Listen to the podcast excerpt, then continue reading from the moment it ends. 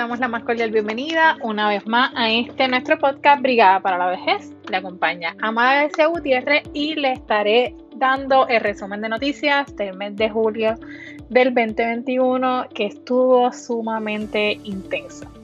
Vamos a comenzar porque a principio de mes nos hablaron sobre los requisitos de la alerta rosa que aparecieron en el periódico Nuevo Día sobre todo, ¿verdad? Que la misma va a ser para trabajar aquellas personas que estén expuestas a peligro inminente y es importante que se comuniquen con la Policía de Puerto Rico sin de realizar la debida querella. Lo relacionado con Luma continúa ¿verdad? Eh, candente en el contexto puertorriqueño. El mes comenzó con que Luma no quería entregar un informe que se le estaba solicitando la Cámara de Representantes, así que el mismo terminó en el Tribunal Apelativo y el informe estuvo detenido por varias semanas. Entre tanto, eh, organizaciones, diversas organizaciones solicitaron una investigación sobre Luma Energy al Comité de Recursos Naturales en los Estados Unidos en el Congreso, que es, el que es el que trabaja los temas relacionados a Puerto Rico. Y al final se dio no al lugar a la solicitud de Luma y se le declaró entonces que debía entregar su informe otra parte tenemos unas ayudas para pagar renta, eh, que va para personas afectadas por la pandemia y con atrasos en el pago de alquiler de hogar, que lo va a estar distribuyendo el Departamento de Vivienda.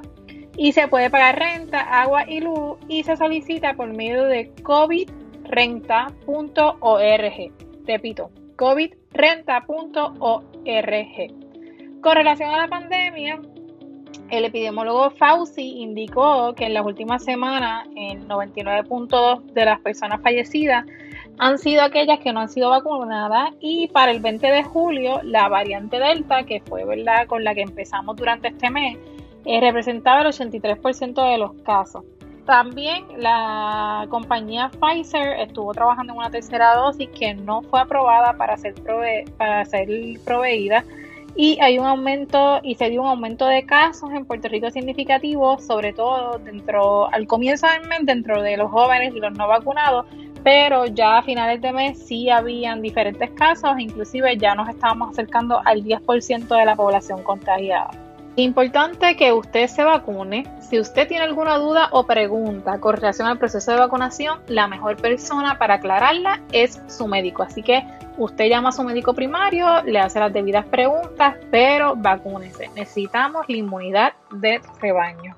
Por otro lado, se aprueba por el Comité de Recursos Naturales de la Cámara en Washington perdonar 300 millones de dólares eh, que se habían prestado por FEMA a diferentes municipios como consecuencia del huracán María. Y en otras noticias, eh, las instituciones culturales están siendo afectadas por aquellos recortes que se han establecido a partir de la Junta de Control Fiscal. Eh, se han ido en picar los fondos otorgados. En la actualidad se encuentran desprovistas de recursos económicos para continuar con los esfuerzos culturales de la isla. Por ejemplo, el Coro de Niños de San Juan y Ponce, Ballet de San Juan, el Centro de Estudios Avanzados de Puerto Rico el Instituto de Cultura Puertorriqueña, entre otros. Así que muy lamentable esa noticia.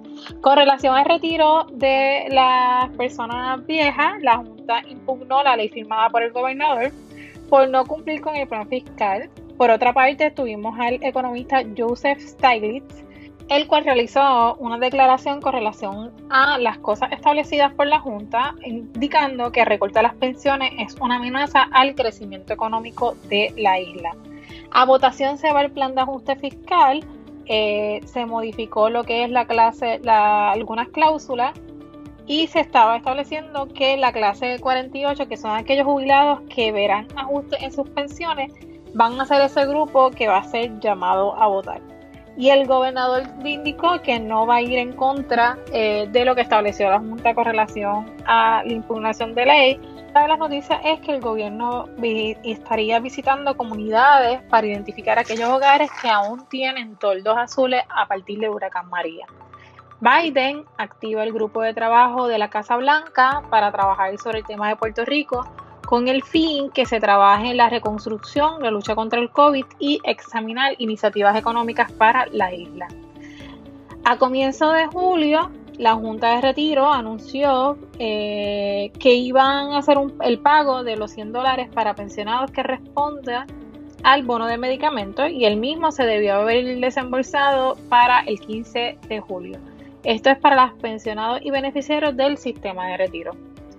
En otros temas, no avanza en el Congreso legislación que otorga eh, variedad a Puerto Rico.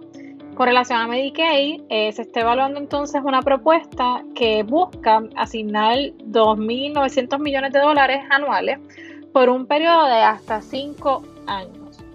Tropiezo en el proceso para la construcción del hospital de Vieques, eh, sigue la isla de Vieques sin hospital y FEMA le informó al gobernador que se tiene que convocar un proceso competitivo para la selección del gerente de proyecto de construcción y es por esa razón que el proyecto está detenido.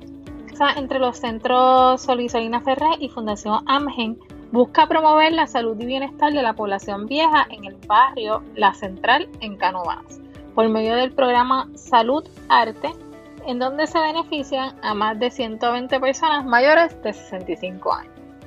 Rezagadas las comunidades pobres en la vacunación contra el COVID-19, el Centro de Periodismo Investigativo realizó una investigación muy interesante y parte de los resultados es que aquellas personas que viven, eh, sobre todo en dos comunidades de Fajardo, eh, son de los sectores menos vacunados en este esfuerzo del COVID-19.